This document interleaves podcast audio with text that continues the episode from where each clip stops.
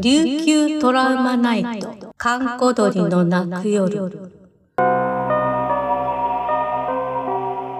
古典怪談朗読劇。琉球の古典怪談をラジオドラマでご紹介しましょう。長作洞窟の化け間屋第3夜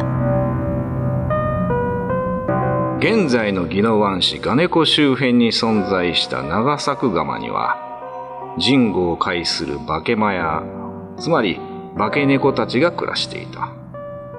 その中の一匹のメス猫は一人の青年に恋をしたため彼らの社会を飛び出しその男性と結婚をして子供を持つまでになった。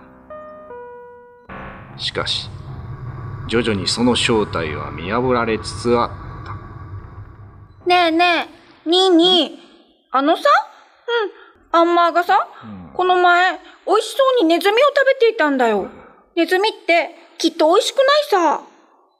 そういえば、僕が捕まえたネズミもあんま奪って、どっか持って行っちゃったんだ。ずるいよね。ネズミさんって、もしかしてとっても美味しいのかな？美味しいわけないさ。って思うんだけどさ。お父さんに聞いてみよう。仕事から帰ってきた父親はいきなり子供たちから母親に関するおかしな話を披露された。つまり何かい？お前たちは母さんが昼間からネズミを取って生でそれを食べていると。そう言いたいんだな。そうそう。そうそう。そうなの。お前たちの母さんがそんな化け猫みたいなことするわけないじゃないか。お前たちの母さんは優しくて、いつもお前たちのご飯も作ってくれてるじゃないか。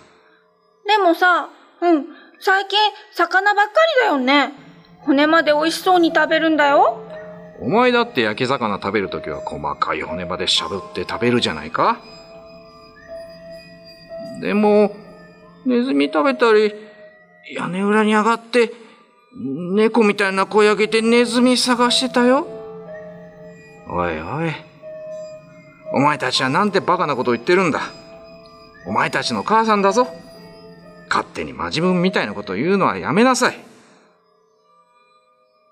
その夜のことだった。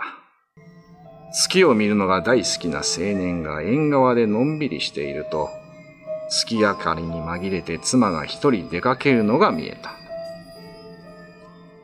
不思議に思った青年は気配を消して、そーっと妻の後をついていった。やがて彼女は村外れにある長作釜の中に入っていった。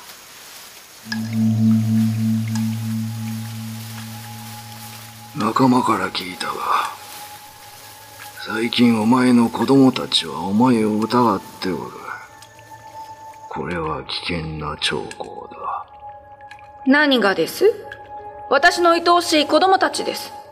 きっと冗談で言っているのです。そうだとしてもだ。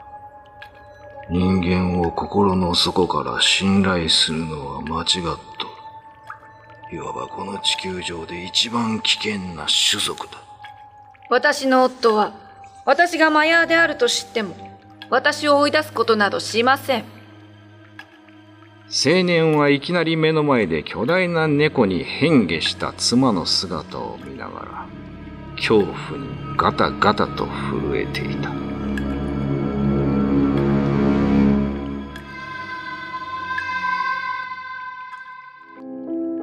スクリプト小原武史朗読神崎秀俊山内千草でお送りしました。